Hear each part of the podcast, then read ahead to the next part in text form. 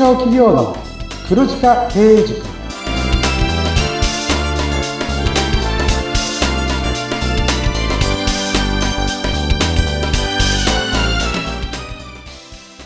こんにちは。中小企業コンサルの久保木康明です。インタビュアーの勝木陽子です。こんにちは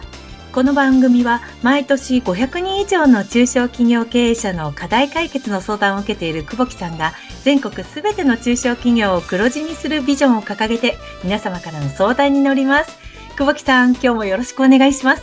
はい、よろしくお願いいたします。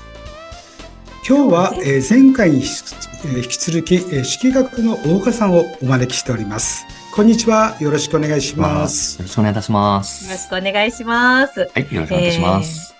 コウキさん、前回のお話少しちょっと振り返ってみましょうか。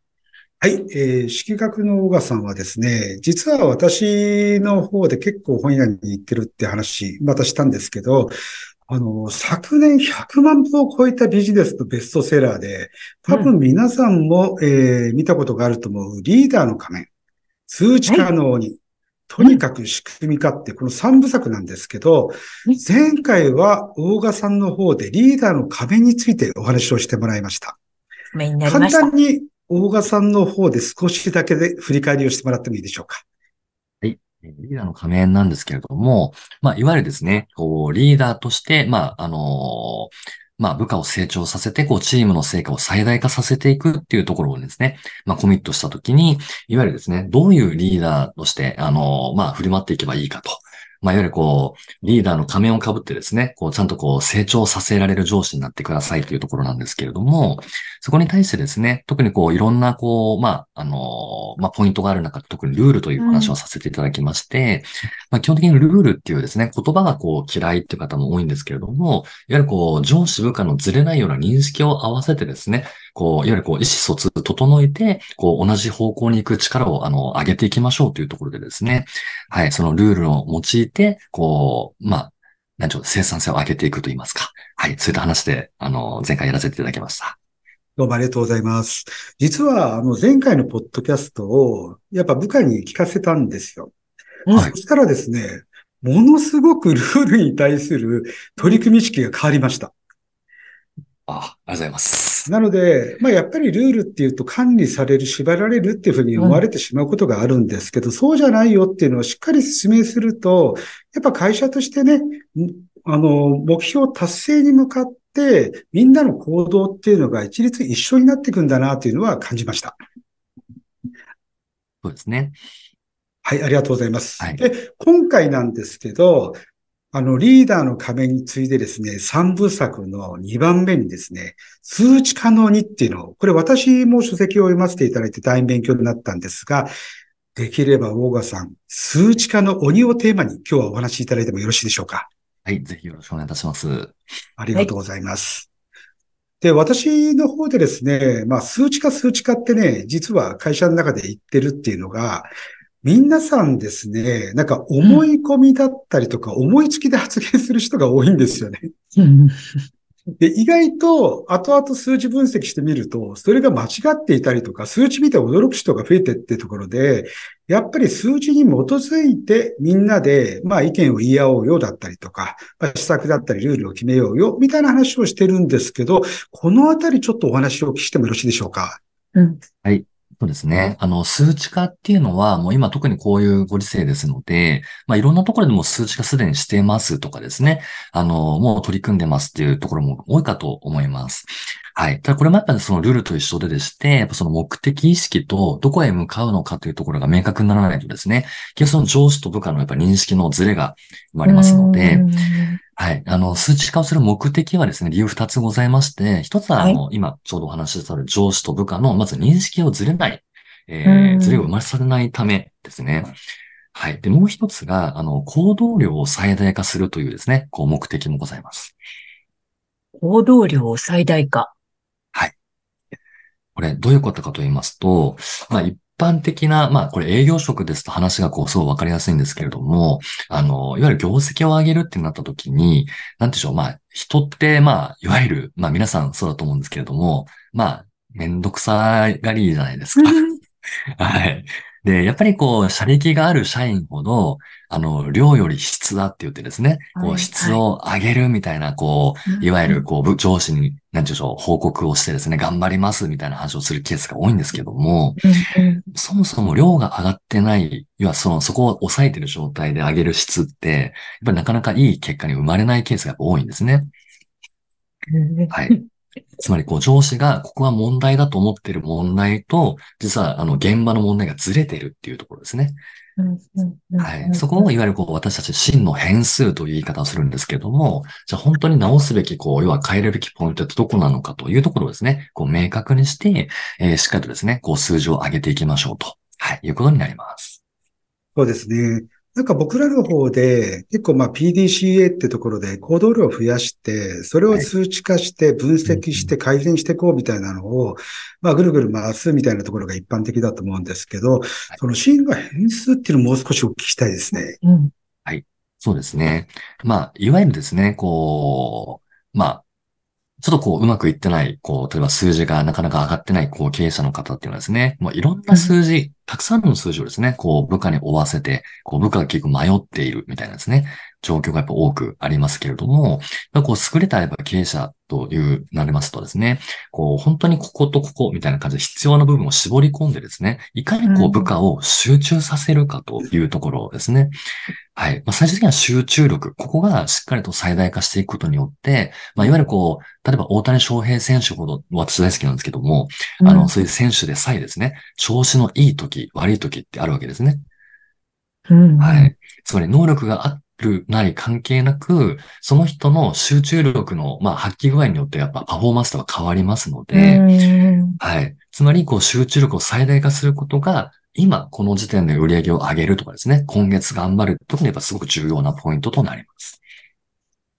ありがとうございます。あの、僕もですね、いろんな数値分析してるんですけど、全部の数値をこう見ていくっていうと、はい、部下が混乱してしまうので、ある程度、まあリーダーの私だったりとかマネージャーだったりっていうのが、その中から重要な、要はその真の数値っていうのを引き出して、シンプルに今部下に伝えるってやり方してるんですけど、なんか今のお話を聞いていて、あ、やっぱりそれが正しいんだなっていうふうには思いました。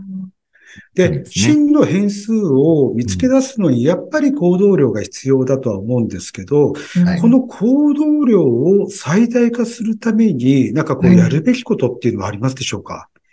やるべきことですね。まずはその行動量を追う目的が、まず部下がこう、分かってなきゃいけないっていうのはあると思いますので、まずこう、ゴール設定をこう、共有するっていうところですかね。あの、まあ、売上の目標が例えばいくらっていうのもそうなんですけども、会社がどこに向かって進んでいるのかっていうですね。いわゆるそのゴールが明確だからこそ、じゃあ今何をすべきかというのが見えてきますので、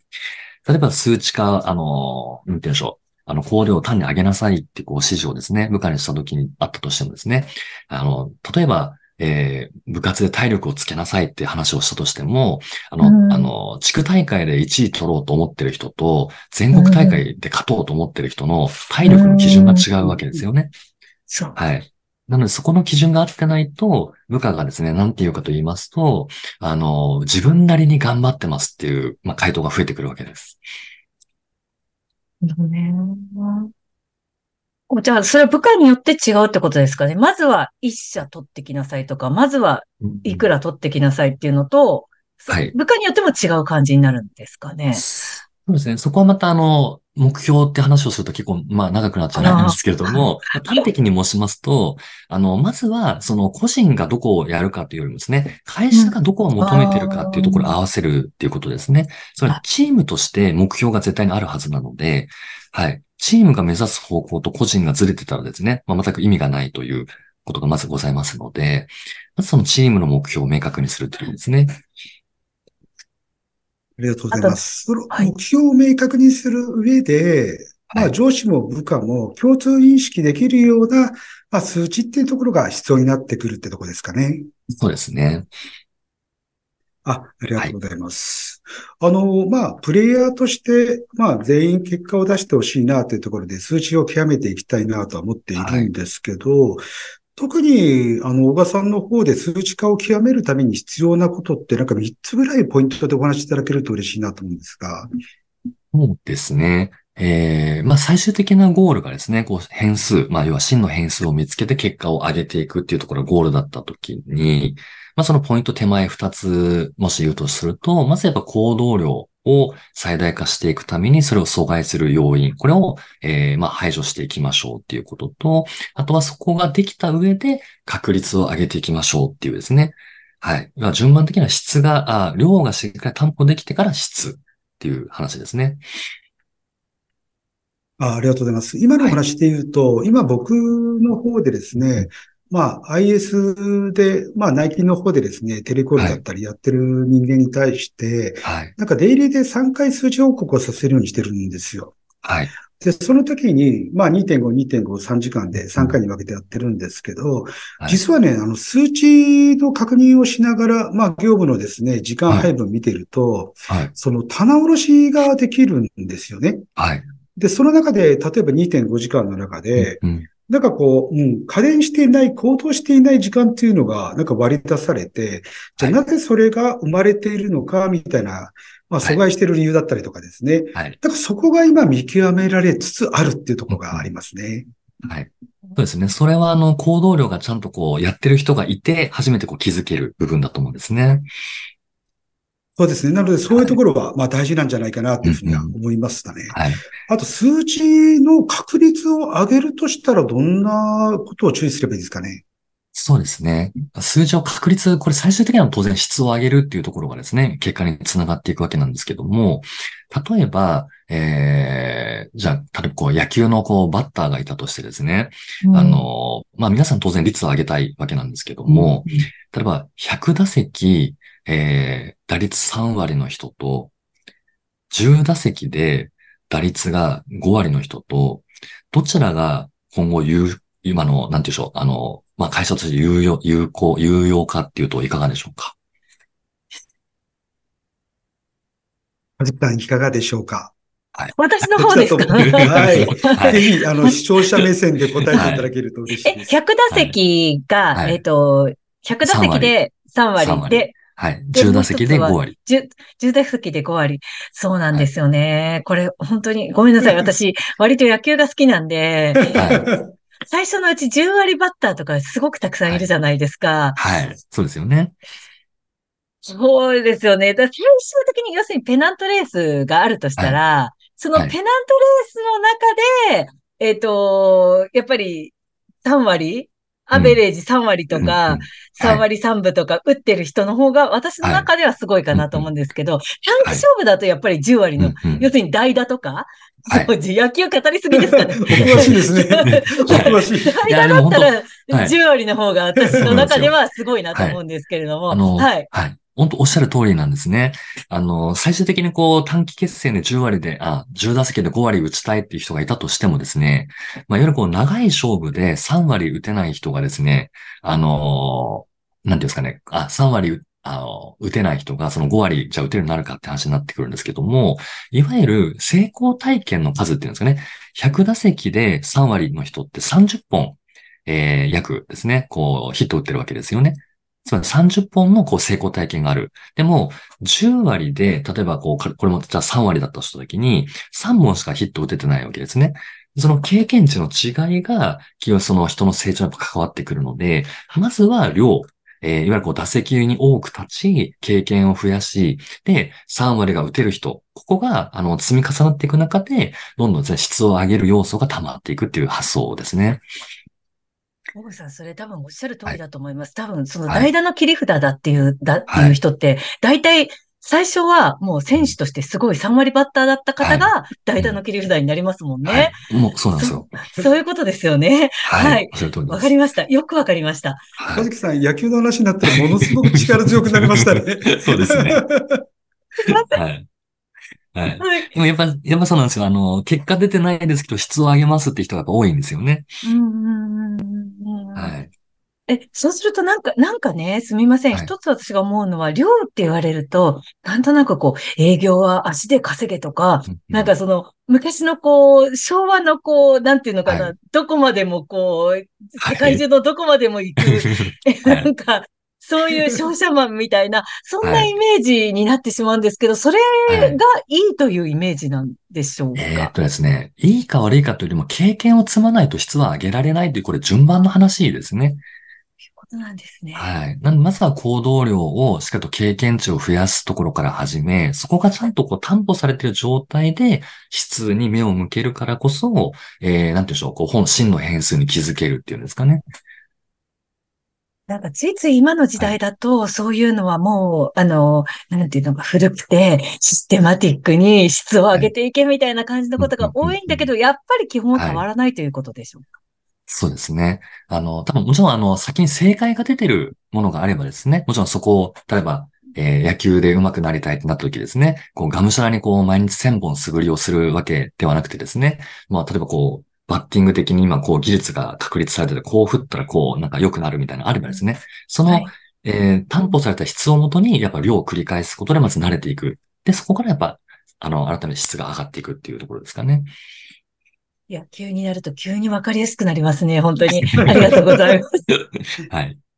はい。なんか、皆さん分かって、あの、聞いてる方分かっていただけてるかしらね。はい、あの、野球知らなかったら全然分からない感じになってしまうのかしら。はい、皆さんお分かりいただけてますでしょうか？小川さんありがとうございます。はい、なんかすごく分かりやすかったです。でも、あの、バッティング、また野球の話になるんですけど、はい、まあ、素振り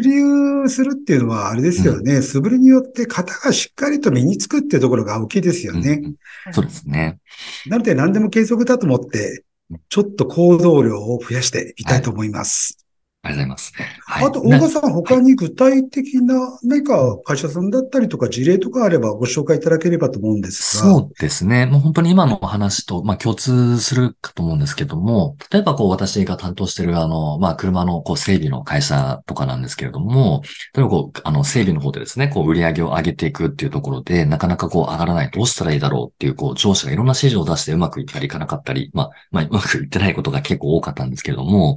あの、結論から申しますとですね、こう、やっぱりお客様が増え、ふあの増えているとかですね、行動量が、あの、なんて言うんでしょう。えー、まあ、その時間とその配分をしっかりと明確にしてですね、動く、えー、その前はですね、やっぱりなかなかこう、お客様あたりの単価を上げていくっていうあの話を部下がするんですけども、なかなか上がらない。で、売り上げも結局上がらないってことが多かったんですけれども、